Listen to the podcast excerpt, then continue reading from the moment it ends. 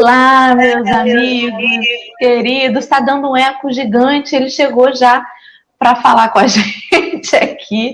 Muito bom dia, queridos amigos. Eu tenho a sensação, quando o Marcelo fala assim, vou rodar a vinheta e começa a contagem regressiva, parece que a gente está entrando numa nave e que quando ele fala 3, 2, 1, aquilo vai explodir, né, para cima.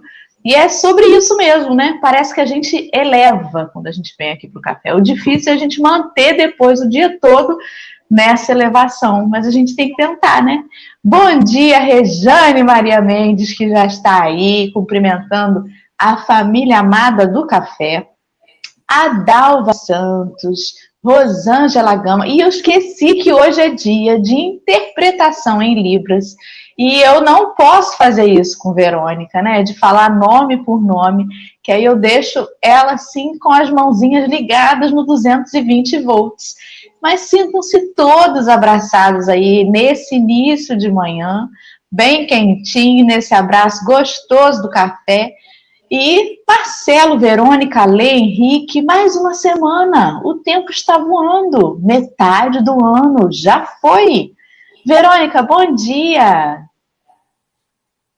Bom dia a todos, amigos queridos, que hoje nós temos um café com o Evangelho muito inspirador, certo?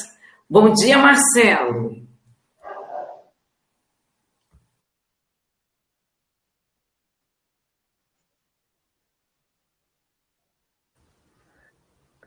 É que eu sou novo aqui, aí eu esqueci que tem que abrir o microfone. Vocês desculpa. Bom dia, gente. Que Jesus nos abençoe nessa manhã de segunda-feira, né? É já praticamente é Natal, já estamos indo para agosto, eu não estou entendendo esse ano. Deve ter algum motivo, né? Bom dia, Henrique. A gente vai descobrir esse motivo, espero um dia, né? Bom dia, Marcelo. Bom dia, Verônica. Bom dia, Dora. Um bom dia especial para a tia Lê, que hoje é dia nacional, internacional, municipal, estadual, alguma coisa do engenheiro florestal. Um bom dia, Lê. Parabéns.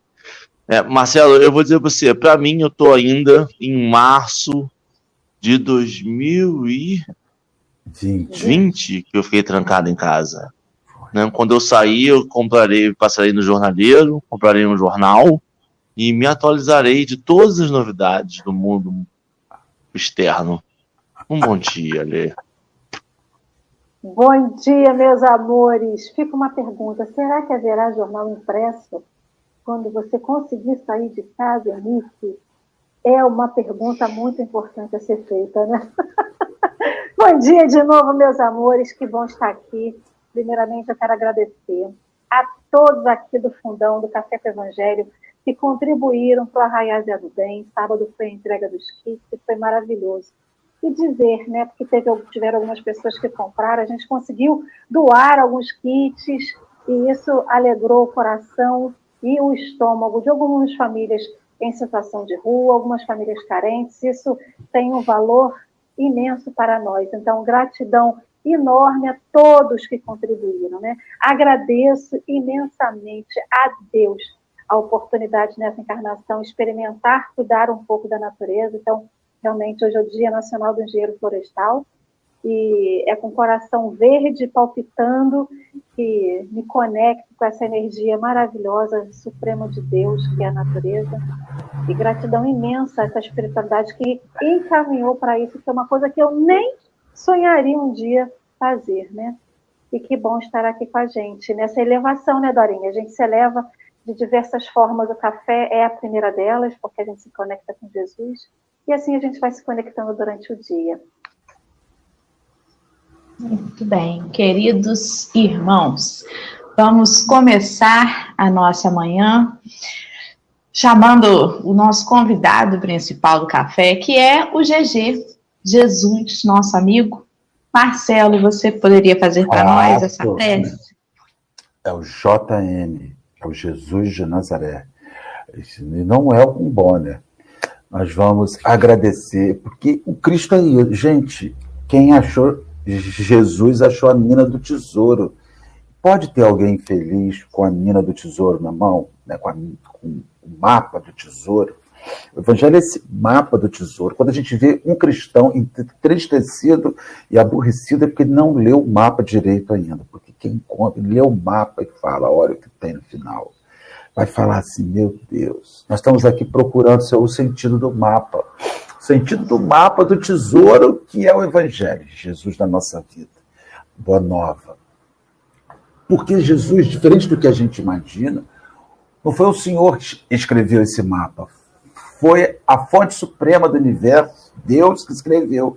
E o Senhor foi um daqueles que leu, compreendeu e veio dizer para os demais que estão na retaguarda que é possível sim encontrar o tesouro da felicidade, o tesouro da sabedoria, o tesouro da serenidade espiritual. Hoje, aqui reunidos com os meus amigos, nós vamos refletir sobre esse tesouro, sobre esse mapa, sobre esse caminho, sobre onde a gente se acha, onde a gente deseja ir. Que seja uma manhã feliz, tranquila, de boas reflexões, de muita alegria, porque é preciso que a gente viva com atenção, como lemos outro dia, mas sem tensão, sem nos sentir aprisionados, pressionados o tempo inteiro. Que Jesus nos abençoe, que façamos um bom café com o Evangelho, com os nossos amigos, com os nossos irmãos encarnados e desencarnados, os que se encontram aqui na tela, os que nos assistem de suas casas, dos seus ônibus, dos seus carros, do seu trabalho, onde quer que seja, dos hospitais, onde quer que seja. Graças a Deus. Que assim seja. Muito obrigada, querido amigo. Vamos que vamos, então, começar. A gente, no meio da pressa, Henrique saiu, tomei até um susto quando abriu o olho. Algo pode ter acontecido. Mas vamos lá, vamos dar seguimento aí nessa leitura nossa hoje. Nós ainda estamos no capítulo 7, versículo 7 do Evangelho de Mateus, em que estamos falando sobre a prece, sobre buscar e achareis, né? Pedir e vos será dado. E o texto de hoje chama-se Examina o teu desejo. Ele está no livro que nós estamos fazendo, né? Que é o livro que a FEB reuniu todos os textos de Emmanuel que fazem menção ao Evangelho de Mateus, mas ele foi publicado primeiramente no livro Mediunidade e Sintonia, da editora Cultura Espírita União. E então, nós estamos aqui para começar a leitura dele. A ler, minha querida, você pode fazer isso para nós? Com certeza. Examina o teu desejo mediunidade é instrumento vibrátil e cada criatura consciente pode sintonizá-lo com o objetivo que procura. Médium, por essa razão, não será somente aquele que se desgasta no intercâmbio entre os vivos da terra e os vivos da espiritualidade. Cada pessoa é instrumento vivo dessa ou daquela realização segundo o tipo de luta a que se subordina. Acharás o que buscas, ensina o Evangelho, e podemos acrescentar: farás o que deseja. Pode parar aqui ou quer que continue um pouco mais? Então, vou ler só um pouquinho mais, que a gente pode dividir em dois, né? Que acho que complementa o restante. Assim sendo, se te relegas à maledicência, em breve te constituirás em veículo dos gênios infelizes que se dedicam à injúria, injúria e à crueldade.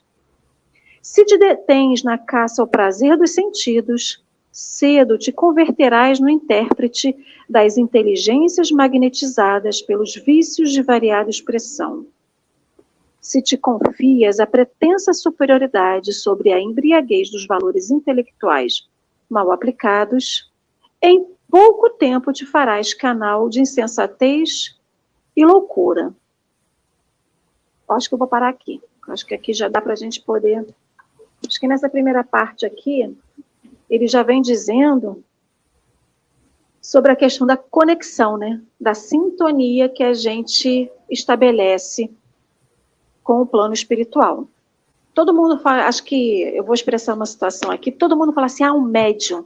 O médium é colocado num pedestal por algumas, por algumas pessoas, como se todo mundo não tivesse a capacidade de ser médio, só aquela pessoa que está em conexão direta. E aí eu estou falando do médio extensivo, que é aquele que consegue se conectar e entender interpretar os espíritos de uma maneira muito mais fluida, mais livre, né? Então, aquele que consegue ouvir melhor, que consegue ver, que consegue sintonizar. E a gente esquece que todos nós, de alguma forma, somos médios. Então, todos nós temos essa sintonia com os vivos da espiritualidade, como Emmanuel fala aqui. Então, quando ele fala, acharás o que buscas, e depois ele disse, farás o que deseja, a gente lembra de uma pergunta do livro dos Espíritos que Kardec pergunta se, os, se, se esses espíritos podem nos guiar, né? se eles podem nos influenciar, se eles podem nos dominar. Ele diz, diz muito mais do que imaginas. Então, somos nós que vamos estabelecer o limite para essa espiritualidade viva, né? Para os vivos que estão na espiritualidade, ou seja, os espíritos desencarnados que querem se comunicar com quem está aqui encarnado, o que, que a gente está vibrando e com quem que a gente está conectando. Quando ele fala, não te relegues à maledicência. Se eu sou fofoqueira, eu vou me atrair com quem? Com aquele que quer passar uma boa mensagem, ou melhor, se eu chego para a espiritualidade e falo para Deus, eu rezo, Senhor, me dê isso, me dê aquilo, eu busco uma inspiração e eu sou fofoqueira, que tipo de inspiração eu vou me conectar para poder eu conseguir o que eu desejo? Se eu me detenho no ciúme, na vaidade, no ego, ou na pretensão de que eu acho que eu sei tudo, com quem que eu vou me conectar para receber aquilo que eu pedi em prece? Então, essa parte, a primeira aqui, eu acho que ele vem justamente dizendo assim: peça e serás atendido, mas cuidado com o que peças e cuidado com quem você está sintonizando. E tem uma parte do, de, um, de um texto do Emmanuel que eu achei, que ele fala que a mediunidade é a força mental, é, a, é o imã do próprio ser. Se é o imã do próprio ser, eu só vou atrair o que eu sou. Eu não posso atrair outra coisa que não seja o que esteja vibrando dentro de mim. Deixo com vocês, Marcelinho, Dorinha, Henrique. Mamãe já dizia: quem procura, acha. Não é? Então, a, a verdade é que a gente está sempre buscando alguma coisa, ainda que inconscientemente. Quantas vezes a gente já ouviu isso, né? Olha, não faz isso, quem procura acha. O fato de você buscar não significa que você está conscientemente buscando, mas a maneira como você vive é a maneira como você está plantando o que vai colher no seu futuro. E ele fala muito interessante em um dos parágrafos que você leu, que Emmanuel acrescenta ao acharás o que busca, o farás o que desejas. Porque, em verdade, nós não vamos colher senão aquilo que nós plantamos. E o resultado dessa colheita, ela é fruto de um desejo, ainda que seja um fruto amargo. Você não quis ficar até altas horas assistindo um programa de televisão? Então, no dia seguinte, a consequência é acordar cedo com sono. Isso é um exemplo, né? Então, na verdade, isso é o resultado de um desejo que você teve. Um desejo de saciar momentaneamente alguma coisa. E, às vezes, iludidos nas questões imediatistas da matéria, a gente vai se sabotando só que quando a conta chega, dentro de alguns dias, meses ou anos, a gente se pergunta: por que eu? O que eu fiz? Onde que eu estava que não vi caminhar até aqui? E aí o que Emmanuel vem chamando a atenção é para que a gente perceba o que é que a gente está plantando. Porque até aquele que está se considerando estagnado, e parado, mas eu não faço nada, não faço mal a ninguém, mas também não faço bem, faz algo. Porque a omissão acaba sendo também uma escolha. Em diversas, em diversas situações, né? Aquele que se omite também está fazendo uma escolha que terá consequências. Tudo que a gente faz gera uma consequência, imediata ou não, mas uma hora arcaremos por isso, né? Marcelo? O que, eu, o que eu curti muito é essa relação que Emmanuel faz sobre o desejo e a mediunidade. A gente acredita que as coisas na nossa vida são todas místicas, sabe? Assim, queira que resolve, hora que melhora. Né? A gente parece que tem uma chave mágica para ele não funciona assim. Né? Não funciona, não existe uma, uma mágica de resolução de coisas. Quando a gente fala sobre o desejo, a gente está falando sobre sentimento. E a gente está falando também sobre fluido. A gente vem com coisa muito interessante. Na espiritualidade, bota a gente nas, nas quebradas. Muito legal. Então, assim, eu venho falando sobre fluidos há muito tempo. E a pessoa fala assim: ah, eu não quero estudar mediunidade, eu tenho que estudar. Todo mundo tem que estudar mediunidade. Todo mundo tem que entender que tudo que você sente e pensa vira um atrativo espiritual vira um cheiro, vira uma vibração. A gente tem um fluido ao nosso redor. Então, quando você sente raiva, você joga a sua raiva neste fluido ao seu redor. Aí você cria um campo de raiva. Aqueles que estão sentindo raiva igual a você, que tem um campo de raiva, o campo de raiva deles começa a se conectar com o seu campo. Aí você cria sintonia. Então, assim, a gente, a gente acredita que vai resolver as coisas mascarando. Você tem que resolver sentimento. Quem não resolve. Eu vou, eu, eu vou ficar quieto, eu não vou falar nada. Você fica quieto, mas tá com raiva. Você fica quieto, mas tá com ódio. Você fica quieto, mas tá com indiferença. Você fica quieto, mas tá com inveja. Você... Então, quer dizer, você fica quieto, mas continua jogando no seu campo fluídico tudo que está no seu campo mental. Então, Emanuel está ali, ó. Se você se relega à maledicência, olha só, se silêncio fosse sinônimo de elevação espiritual, os mudos já estavam no céu. Está todo mundo já no céu e não está, gente. Porque a mente grita o tempo inteiro. Então, quando a gente fala em fluido, eu gosto muito de usar o exemplo de água copo d'água. É um copo d'água. A água é um fluido. É um copo d'água. Aí você apanha ali, pega, espreme metade do limão. Você tem água? Não, você tem limonada. Acabou de virar limonada. Aí você pega um, copo d'água, vai lá no quintal, enche a mão de, terra vermelha e joga na água. Você tem água? Não, você tem lama. Então a mente da gente, ela vai o tempo inteiro jogando nesse fluido, isso que está aí. Você tem que examinar o que você joga nesse fluido, maluco. Essa é a questão. Você tem que examinar o que você pensa, o que você sente.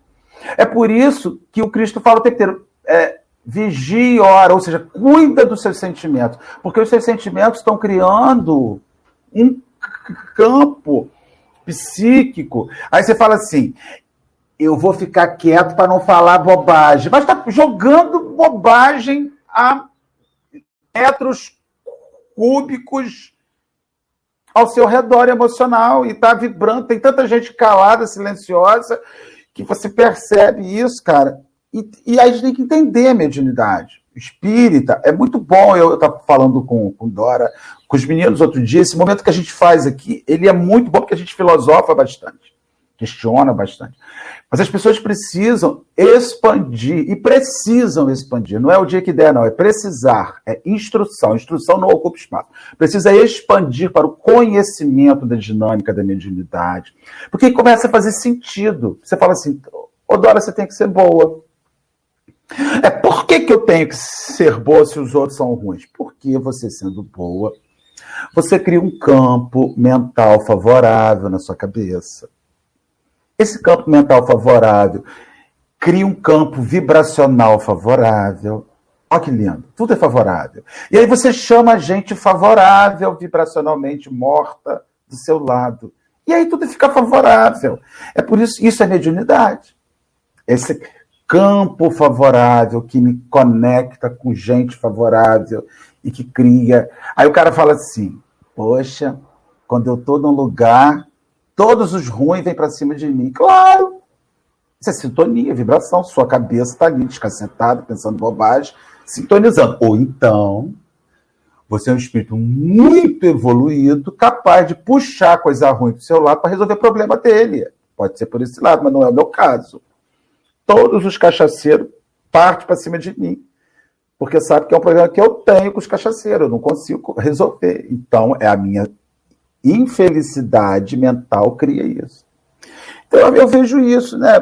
Que, que a gente precisa cuidar da cabeça da gente, para cuidar da vibração da gente e, consequentemente, cuidar dos acompanhamentos da gente. Ai, falei demais, nossa senhora. Desculpa, tá, gente? É, a gente pensa muito no encarnado em relação a isso, no desencarnado, perdão. Mas de encarnado para encarnado é muito visível essa troca de vibração. Se a gente não tiver vigilante e tiver alguém com mau humor ou alguém irritadiço perto, a gente fala assim: meu Deus, peguei toda a, a vibração, né? A carga. E na verdade, essa coisa de peguei a carga é uma falta nossa de vigilância, né? E de sintonia. Se a gente procurar manter a sintonia com o bem, a gente consegue colocar assim um escudo mesmo, né, de proteção para que essas coisas não só não nos alcancem, como talvez a gente consiga contaminar os outros com energias melhores, porque a gente só pensa em se defender. Mas além de se defender, tem no que a gente pode fazer para melhorar o ambiente que a gente está. E de repente, com a nossa sintonia boa, afastar dali, daquele ambiente, companheiros que podem estar prejudicando alguém ao nosso lado. E nessa, nesse, nesse espaço momentâneo em que a gente conseguiu afastar, talvez seja a brecha que a espiritualidade precisava para ajudar aquele companheiro ao nosso lado, né?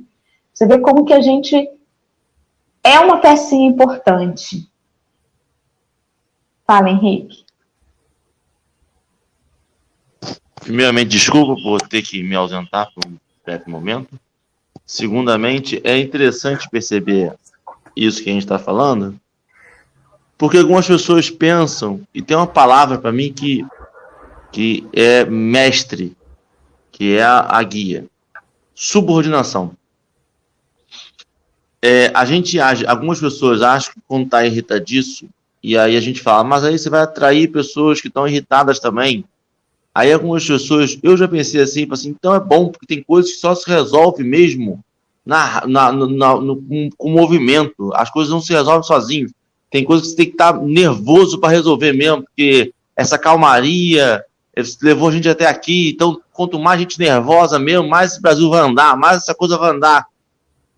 Mas a gente tem que lembrar que a gente, quando a gente puxa esse tipo de energia, a gente não controla mais. A gente não direciona ela. Isto não é um canal de força. A força da, da irritação não é uma força maior do que a força do amor. Com isso, eu consigo canalizar ela para destruir aquele muro que me impede de movimentar. Não! Quando você joga aquela raiva, aquela energia negativa no muro, o muro cresce, ele não quebra. Porque o que está impedindo você de crescer não é o amor. Aquele muro não é feito de amor. Aquele muro não é feito de energias positivas. Aquele muro é feito de energias negativas. E quanto mais energia negativa a gente bota tentando destruí-lo, mais ele cresce. E a gente fica mais nervoso e joga mais energia e joga mais. Então a gente fica num círculo. E acho que quando ele bota a palavra subordina, a que se subordina é porque às vezes a gente acha que a gente pode ficar nervoso e ter o um controle sobre isso. Que a gente pode ficar triste e ter o um controle sobre isso. Não se tem o um controle. A gente está subordinado àquela energia. Assim como o amor. Só que coisas boas trazem coisas boas. Nada de bom vai vir de energia ruim pode se maquiar de bom, mas na verdade é ruim. A gente pode estar tão cego na maldade que vê aquilo como positivo. Mas depois a gente vê o quão grande o bolo de coisa ruim era. E a gente fica com, com uma decepção, com tristeza. E aí tem que trabalhar de novo para poder ter a coisa boa. E é interessante, eu já falei isso, é cada palavrinha tem um. E é isso aí. Peço bom dia. Gente, volta, Henrique, continua. Posso fazer uma parte? Uma coisa que a gente sempre pensa o seguinte: o outro sempre é o responsável, né? Então, a gente, quando fala dessa questão do lixo mental, das vibrações que a gente emite, da energia que a gente emite, a gente não vê. E tudo que a gente não vê, a gente não acredita. Então, é assim, ah, o planeta tem o lixo mental do planeta, né? a psicosfera do planeta. E essa psicosfera que a gente vai alimentando, que tanto Dorinha quanto Henrique falaram, Marcelo também. Só que assim, ah, mas eu não estou vendo a psicosfera, não tem nada sujo está tudo limpo, olha para o céu, o céu está azul, e eu não preciso me preocupar. E a gente esquece que todo mundo contribui, todo mundo contribui. Não só ah, o médium contribui para esse lixo mental, porque ele não está sendo previdente, ele não está sendo, ele não está se conectando com as coisas certas. E a gente esquece que nós, todos nós, seres humanos encarnados, nesse planeta, contribuímos para isso. Essa energia que o Henrique falou, a energia da raiva, da, da maledicência, a caça ao prazer dos sentidos, tudo isso que Emmanuel está trazendo aqui para a gente, são coisas que vibram dentro de cada um de nós. E esse vigiar e orar é para todo mundo, sendo médio extensivo ou não. Porque a gente sempre bota na conta daquele que às vezes está na casa espírita, ou até dentro das outras religiões, fazendo a comunicação com a espiritualidade tradicional que a gente conheça, ou as outras nas outras religiões, que a gente entende que essa comunicação, e a gente sempre bota na conta do outro, do que é médio. E a gente esquece que nós todos somos médios de uma forma ou de outra. Todo mundo, pare e pegue, Senhor, me dê uma intuição de qual caminho seguir. A intuição vai vir por onde? Por uma lâmpada, por uma vela? Vai vir por nós. A intuição que a gente pede para a espiritualidade é a comunicação da espiritualidade entre nós e a espiritualidade. Então a gente se coloca a parte do processo. É muito fácil colocar a parte do processo, quando na verdade somos todos integrantes do processo. Esse ciclo vicioso que você falou, Henrique, ele é cotidiano, ele é diário. Então todo mundo fala do lixo verdadeiro, né? Não existe um lixo. O lixo, como que eles chamam? De lixo em volta do, do planeta, o lixo da espação, é, espacial. Tem lixo espacial em volta do planeta Terra, que é visível.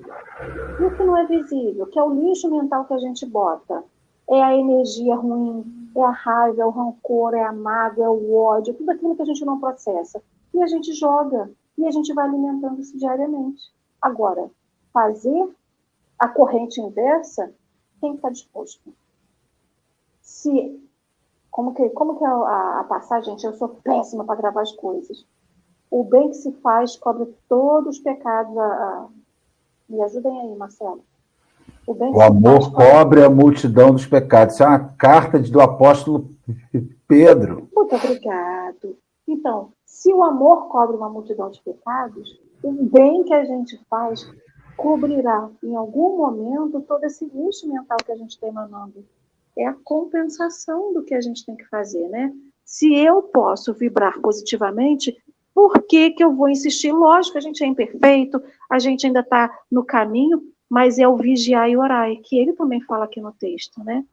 Então, se eu quero me conectar e eu quero uma boa intuição, o porquê que a intuição boa tem que ser só, é, a conexão tem que ser só com o médico que vai dar psicografia, ou a psicofonia, ou a pintura, ou o que quer que seja, e não eu que estou me pedindo uma intuição, eu sou responsável. Então, eu também contribuo para isso, né? Não é só aquele que está lá, é cada um de nós. Então, acho que isso também falta essa clareza, essa a noção da realidade, né? De que cada um de nós é responsável.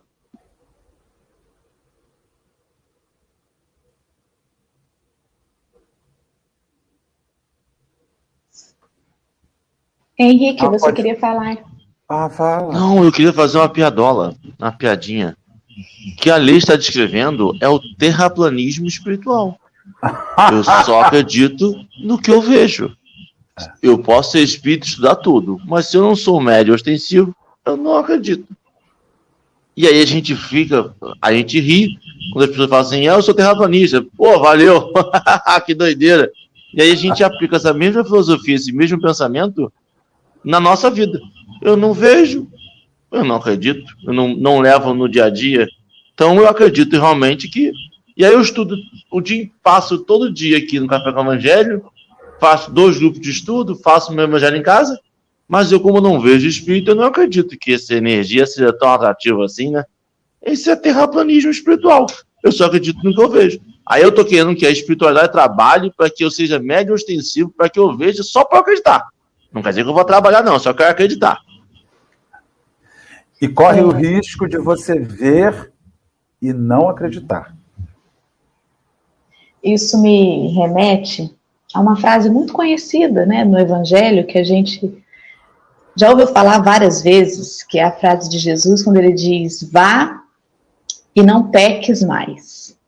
A gente sempre pensa que o pecado é uma ação física, né? É chegar e fazer alguma coisa.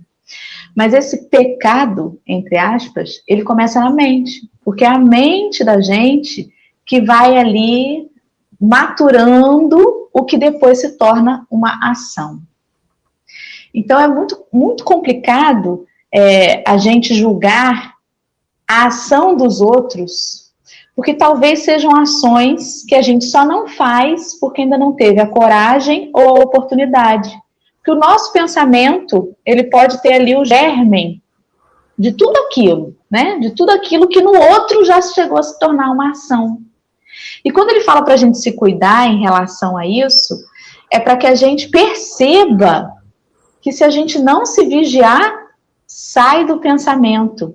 Às vezes a pessoa fala assim, falei sem pensar. Não, não falou sem pensar, né? O pessoal brinca que o bêbado fala toma coragem de falar tudo que quer, né? Fala até sem pensar. Ninguém fala sem pensar. A, psicologia fala no ato falho, né? A gente solta, às vezes, até o que está no nosso inconsciente. Ou seja, aquilo que a gente não parou para reconhecer numa autoanálise. E ele vem nos falar isso, Jesus, vá e não peques mais, porque a gente busca cura de muita coisa. A gente busca cura de, de, de enfermidades do corpo e de outras situações. Senhor, eu preciso mudar minha vida.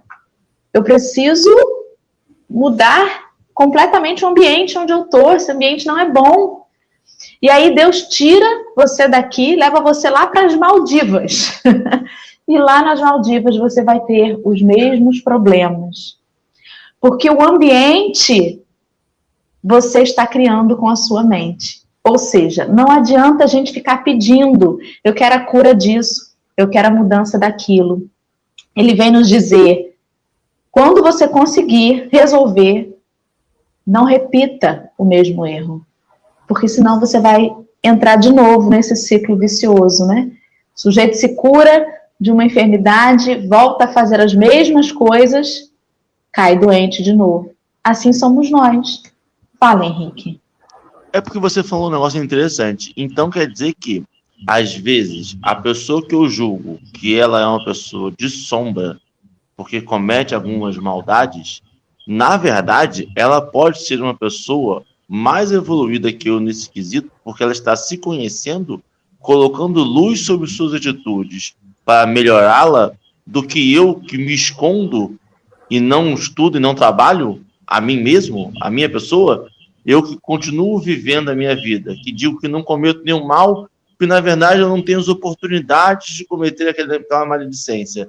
Aquela pessoa que já tem a oportunidade, que se dispôs a conhecer, a se conhecer, e que comete o mal, e que eu vejo e falo assim, nossa, mas aquela pessoa é ruim. Ela talvez seja melhor do que eu, porque ela está se conhecendo e trabalhando e vendo depois que aquilo é uma sombra nela, e eu que não estou vendo nada e julgo os outros que estão se conhecendo? É isso, Doralice? Então, não é que ela seja melhor do que você. Não. Mas pode ser que, quando a partir para ação, se dê conta das consequências e desperte antes. Mas você não precisa agir tudo que você pensa para despertar. Se você fizer um autoconhecimento, uma, uma autorreflexão e perceber em você algumas tendências, você não precisa agir naquilo para ter o despertamento. Talvez você leve para ação quando você não reconhece isso somente nos seus pensamentos. E aí a ação, que é uma coisa mais visível, vai te fazer despertar. A proposta dessa autoavaliação nossa é evitar que a gente vá para a atitude, se a gente reconhecer antes. Se eu estou vendo que o arroz já secou, eu não preciso esperar ele queimar para eu entender que eu tenho que apagar o fogo. Reconheci que a água secou, eu desligo. Mas para aprender a fazer o arroz, você tem que colocar ele no fogo. Tem que colocar ele no fogo. E algumas pessoas pegam aquele arrozinho e deixam ali porque alguma pessoa vai cuidar. Tô entendendo esse negócio do arroz para a pessoa cuidar, não. É porque algumas pessoas não tomam atitude e julgam as pessoas que tomam atitude e dizem que aquela pessoa errou ou acertou. Ah, Sim. aquela pessoa errou, mas é porque ela está tentando. E, e, a gente está aqui na Terra, eu, minha visão, tá? A gente está aqui na Terra para tentar errar e acertar. Ninguém está aqui para dar aula para ninguém, né? A gente erra e acerta todo dia, o dia inteiro. Mas tentar faz parte do autoconhecimento. Quando eu coloco lá, e aí eu vou sentindo. Porque assim, a gente fala muito fácil agora a gente falar que, ah, mas eu não preciso deixar sentir o cheiro, é, queimar para saber que queimou. Mas eu preciso reconhecer aquele cheiro, que aquele cheiro é de queimado. Como é que eu reconheço o cheiro de queimado? Quando eu queimo alguma coisa. Eu reconheço o cheiro de queimado quando eu queimo alguma coisa. E dali em diante eu não deixo mais queimar, porque aquele cheiro não faz bem. Então, reconhecer aquilo é importante. Mas para reconhecer, eu tenho que conhecer primeiro. E eu tenho que permitir esse conhecimento.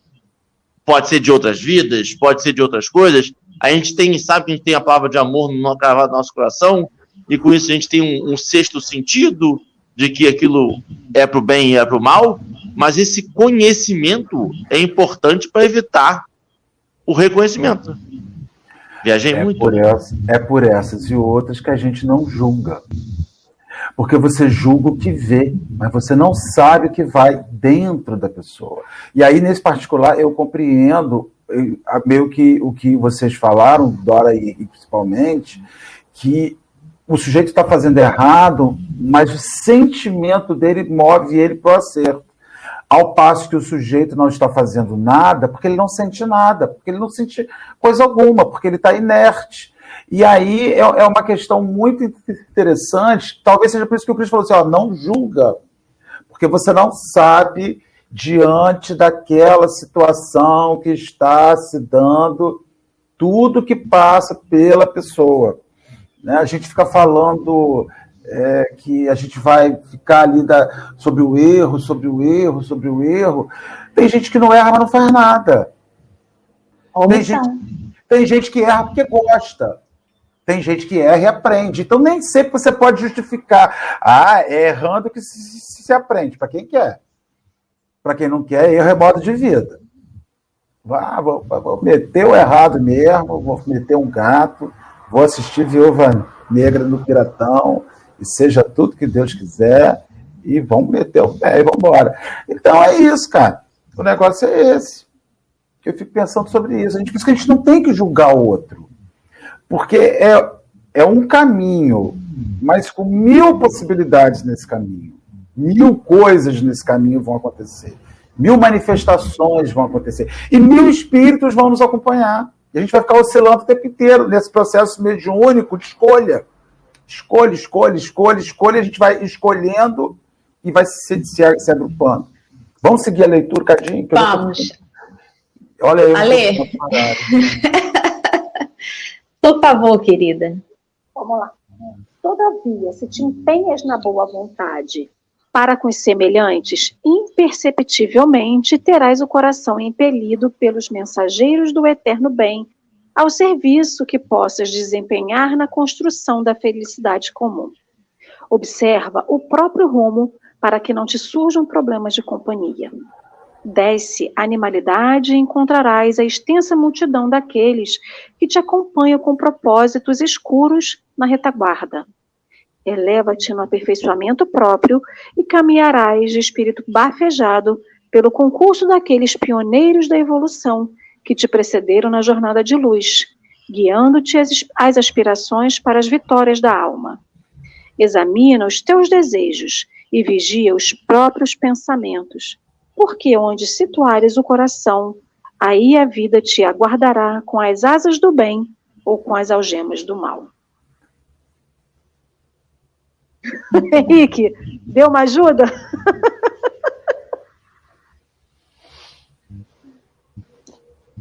Deixa para vocês eu comentarem quero, depois eu comento. Eu queria saber ler, mano. Se eu conseguir terminar essa encarnação sabendo ler, já tá bom. Eu não quero nem escrever, só quero ler, saber ler é interessantíssimo, porque ele usa algumas palavras geniais. Geniais. Ele, ele, toda a construção dele é para o bem comum, toda a construção dele é para o bem comum, para no final ele dizer que o que te aguarda é o que você plantou. Aí já não é o bem comum. Olha que, que genial, cara. Tudo ele fala, vai te acompanhar na caminhada, planta para o bem comum, né? a felicidade comum, surge um problema na sua companhia, né, a retaguarda da multidão. E aí, no final, ele fala: e aí, no final, você vai estar preso nas algemas do mal ou nas asas do bem. E olha que, que interessante as palavras, né? Que poderia dizer algema do mal do bem. Mas é porque o mal prende, o amor liberta. Por isso que é asa. É genial, cara. Tá bom. Você imagina, né? E eles dizem que ele levou quatro encarnações aprendendo português só para escrever. Você vê aquilo. E a gente quer escrever tudo rápido, a gente quer, se, a gente quer examinar o nosso desejo, a gente quer mudar sem se examinar. Olha o que o cara está falando. Olha, você não muda sem se conhecer. É um processo. E, e aí você. Ah, por isso que, que, a gente mente quando diz assim. Lembra da música acho que é da Vanusa, hoje eu vou mudar, vasculhar minhas gavetas, joga fora sentimentos e ressentimentos. Isso é mentira, não ocorre essas coisas. Ah, hoje eu mudei. Mudei. Hoje foi a última vez. A gente não muda assim. A gente muda fazendo caminho. A gente muda pensando. A gente muda com tempo. A gente muda com transformação lenta. Sofre um pouquinho se sente feliz no ajuste, rever os acompanhamentos, rever aqueles caras que estão perto da gente, rever relações, relações humanas. Você não muda mantendo o mesmo plano de relacionamento.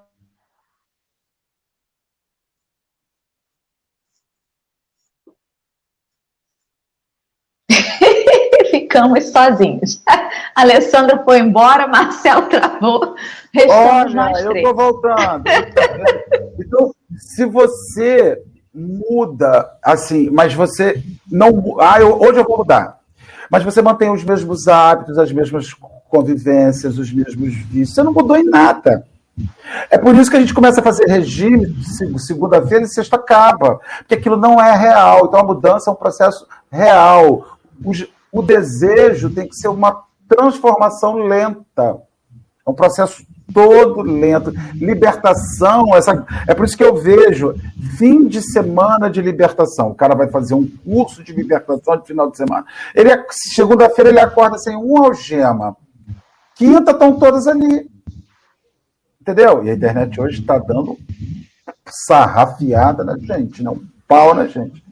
Então é isso que eu, que eu, que eu fico vendo assim que transformação, processo dentro. Por isso a reencarnação, cara porque esse negócio que eu vou mudar numa vida, tudo é ilusão, né, gente? A gente não muda, não. A gente vai ali realinhando coisas, escolhendo novos companheiros espirituais, porque a gente começa a vigiar os pensamentos. Eu, o grande princípio de mudança é tomar conta que você pensa. Se o seu pensamento é livre, se você não, não filtra ele para nada, já tem algum mecanismo de angústia e de sofrimento ali. Você sabe que eu ouvindo você falar isso, eu fico pensando, talvez eu tenha viajado um pouquinho. mas uma coisa que, que embarra a gente, né? Que dá aquela parada na caminhada é o medo. Mas não é assim, o medo do barata, o medo da internet cair, não é esse medo, não. É o medo maior. Deixar de ser quem a gente é amedronta a gente. Né? Mas eu sou conhecida por ser a sincerona. Nunca vou deixar de ser quem eu sou. O medo de saber que eu sou talvez pior do que eu imagino me amedronta, me, está, me, me, me causa uma estagnação e eu não quero avançar nesse processo de autoconhecimento. Eu decido que até aqui tá bom. É, por exemplo, né? Quando a gente fala em mediunidade, em comunicação com o mundo espiritual, muitas pessoas podem achar que o medo em relação a isso está no medo de espírito. Ai, tenho medo de ver espírito, tenho medo de ouvir. O medo maior numa reunião mediúnica, o sujeito não tem medo de ver o espírito. O medo é que ali, aqueles que estão no outro plano, eles nos enxergam os pensamentos. Então eu tenho medo de estar numa reunião mediúnica e de repente eu estar ali na tarefa de evangelizar um companheiro que está em perturbação e ele olhar para mim, conhecendo meus pensamentos e falar ali na minha cara: "Você está falando isso para mim? Mas semana passada você estava fazendo isso, aquilo outro. Você está falando isso para mim?" mas o seu coração está cheio de ódio por fulano. Então, o nosso medo com a comunicabilidade dos espíritos é porque eles estão nos vendo de verdade. Imagina, não é? Quando ele fala de mediunidade e nos chama atenção para essa busca, né? E essa melhora, ele está nos dizendo que essas companhias espirituais não só se aproximam e se afastam de nós, como elas podem nos incentivar para o bem ou podem nos apontar as nossas sombras. Num dia em que eu me deixo cair na tristeza, pode ser que um companheiro que me conhece a fundo fique catucando as minhas culpas. Isso mesmo, você não merece estar aqui, não. Realmente você é péssimo. Eu, se fosse você, dava logo um fim nisso. Porque conhece as nossas culpas, os nossos remorsos, os nossos medos. Lidar conosco mesmo vai nos ajudar de alguma forma a entender melhor essa comunicabilidade, a lidar melhor com ela, dentro e fora de uma casa espírita, né? E é o medo que nos paralisa. Acho que eu viajei. Vamos seguir. Dora, não, você não viajou, não. Dora, é importantíssimo isso que você falou, porque assim, a gente cobra, a gente diz que o, o futuro do, do, do mundo é a empatia. Nós temos que ser empáticos, nós temos que reconhecer a dor no outro.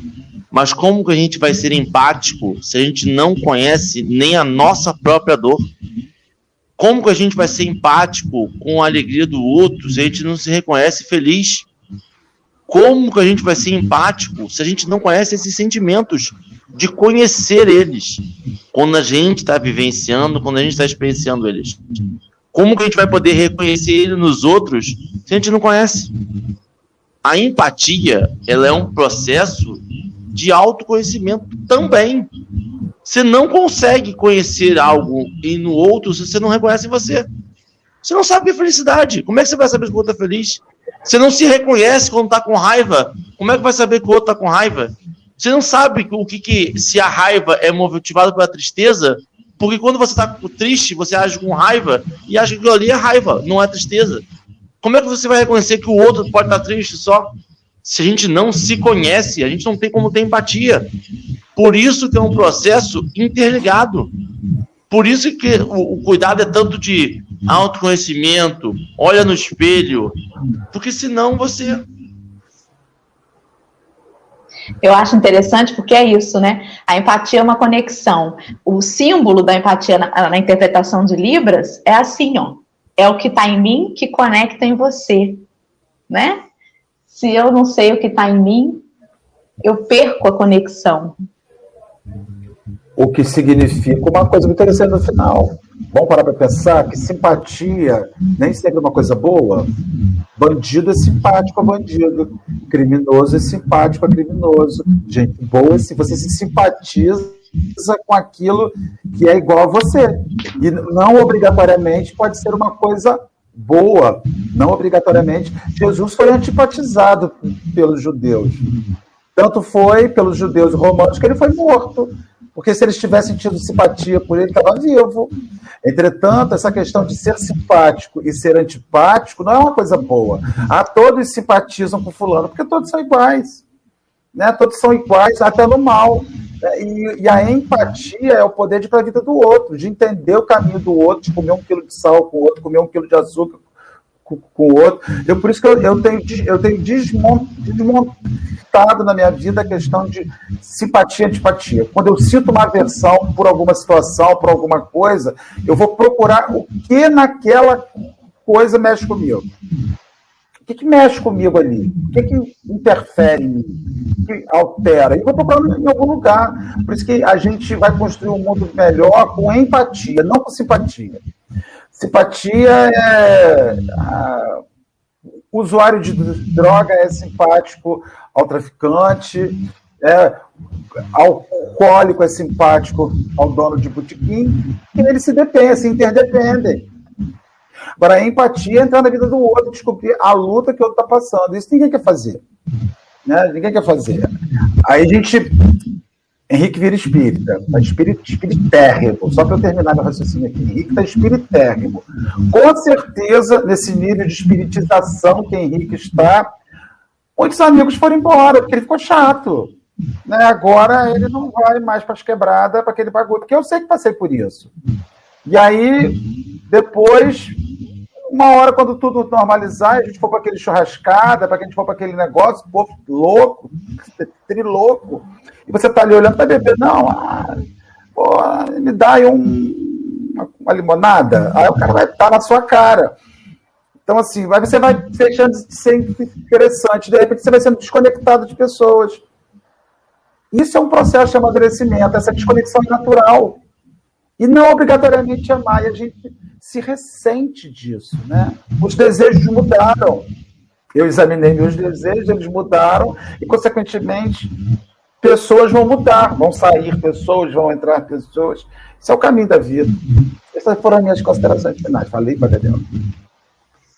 Ale, suas considerações finais, por favor, querido. Henrique, mais do que conhecer as nossas sombras, as nossas debilidades, a gente tem que reconhecê-las e admiti-las. Porque eu até conheço as minhas, mas eu não admito que eu as tenha. E o que a espiritualidade faz quando a gente está numa mesa mediúnica, coisa que eu nunca estive, mas já experimentei outros tipos de comunicação em outras religiões, é que eles desnudam a gente. Eles tiram aquela roupa que a gente veste, né, que é a máscara, e vai dizer assim: mas por que, que você está fazendo isso se você não é isso? Por que, que você está arreganhando as, arreganhando as canjicas e rindo para mim, se você não ri para ninguém? Então, o medo da gente não é ser é, colocado à prova, é que alguém diga o que a gente verdadeiramente está querendo esconder. Eu escondo quem eu sou para conviver em sociedade. Eu vou esconder isso porque as pessoas têm que gostar de mim. Eu visto uma capa, uma carapaça para que as pessoas gostem de mim. E o que a espiritualidade vem dizer é o seguinte: você não é isso. E a gente precisa se mostrar como a gente é para que as pessoas nos aceitem do jeito que a gente é, porque eu não posso querer ficar me mascarando de uma coisa que eu não sou. Entendeu? Então, o que, que acontece? Aqui, Emmanuel ele vem dizer umas palavrinhas. O Henrique falou das palavras, eu fui dar uma olhada no texto. Ele fala do empenho, da observação, de ser examinado e do aperfeiçoamento, que são coisas individuais que agem no coletivo. Isso me remeteu ao seguinte: todo mundo almeja a regeneração do planeta. Todo mundo acredita na regeneração. Quer dizer, nós aqui acreditamos na regeneração do planeta. Agora, o que, que eu faço? Qual é a minha parte nisso? Então, o que o Emmanuel está dizendo é o seguinte: você trabalha individualmente e isso colabora no coletivo. Porque você não vive sozinho, você não está dentro de uma caverna, você não está dentro de uma bolha, dentro de uma redoma. O que você faz refletirá em quem está do seu lado, aonde você passa, mesmo que você não conheça ninguém. Se eu passo todo dia emburrada, quem passa por mim vai se assustar todo dia. Se eu passo sorrindo, talvez eu contagie alguém assim. Então é isso. Eu não eu faço sozinha as minhas reformas íntimas, lógico que com a ajuda da espiritualidade, com a ajuda das pessoas, mas é uma atitude individual. Só que tudo que eu faço individualmente reflete no coletivo. E aí, quando a gente vai lá na mesa mediúnica, que é um trabalho individual pelo coletivo, a gente se surpreende com o que a gente vê. E aí o medo, lógico, não sei se eu tenho medo de ver espírito, porque eu nunca vi. Então, também se visse, eu não sei se eu teria medo. Mas o meu medo, ele chega a falar assim: mostre-se quem você é para as pessoas. Você não precisa de máscaras para ser aceita. Eu não preciso de máscaras porque quando eu me curvo diante de Deus e de Jesus, da espiritualidade para pedir, eu não tenho máscara. Porque eu não preciso de máscara para estar me enxergando do jeito que eu sou. Se eu não preciso de máscaras, eu não tenho máscaras frente a Jesus, à espiritualidade, por que, que eu tenho que ter máscara frente aos vivos encarnados? Então a gente tem que se desnudando daquilo que a gente tem medo para que a gente possa receber as coisas que a gente pede. Porque se eu peço sem máscara, por que para receber eu tenho que ter máscara? Acharás o que buscas e farás o que desejas. Eu não preciso estar com outro personagem, com o avatar para conseguir as coisas, né? Então, a gente tem que tirar o avatar da nossa vida. O avatar é muito bonitinho no, no filme, no joguinho do celular, no computador, mas a vida real não tem avatar. Essa que é a realidade. E a gente é precisa é disso, sabe? É continuar nos examinando, nos aperfeiçoando, observando o próprio rumo e principalmente nos empenhando na boa vontade que é o que ele vem dizer aqui, porque assim a gente vai conseguir se conhecer, se reconhecer e se admitir quem a gente é. A questão é: usamos máscaras para ser aceitos. Por quem? Quem que a gente está querendo que aceite a gente? Quem? Essa é a questão. Bom, meus amigos, já estamos chegando ao final do nosso encontro. Verônica, minha querida, você deseja acrescentar algo ao nosso estudo? Não?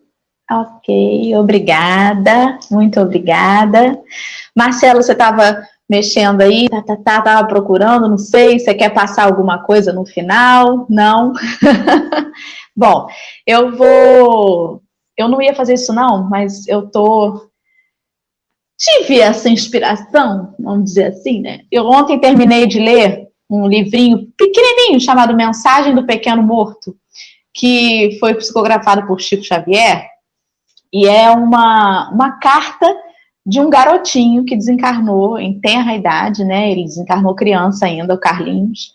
E é uma carta do Carlinhos para a família dele, meses depois do desencarne muito interessante. E no final do livro tem uma prece, uma prece linda, que eu gostaria de ler essa prece. E a prece já serviria como a nossa prece de encerramento, e fica a dica aí para quem quiser procurar depois esse livro. Mensagem do Pequeno Morto, uma gracinha. Vamos lá, a prece diz assim: Meu Senhor, sábio dos sábios, Pai de toda a criação, põe a doçura em meus lábios e a fé no meu coração. Sol de amor que me conduz na vida em que me agasalho. Enche os meus olhos de luz e as minhas mãos de trabalho. Dá-me forças no caminho para lutar e vencer, transformando todo espinho em flores do meu dever. Pai, não te esqueças de mim nas bênçãos da compaixão Guarda-me em teu coração de paz e amor sem fim. Que todos tenhamos uma semana de muita fé, muita luz, muita elevação, muito autoconhecimento e que a gente possa se ver aqui todos os dias, para um segurando a mão do outro e levando nessa caminhada tão difícil para todos nós, mas nós não estamos sozinhos nunca. Um forte beijo, abraço. Se bem que Marcelo me disse uma vez que ninguém dá beijo no coração. Ora, beijo no coração? Ninguém dá beijo no coração. um beijo espiritual no coração de vocês. Um abraço, fiquem com Jesus e amanhã tem mais café.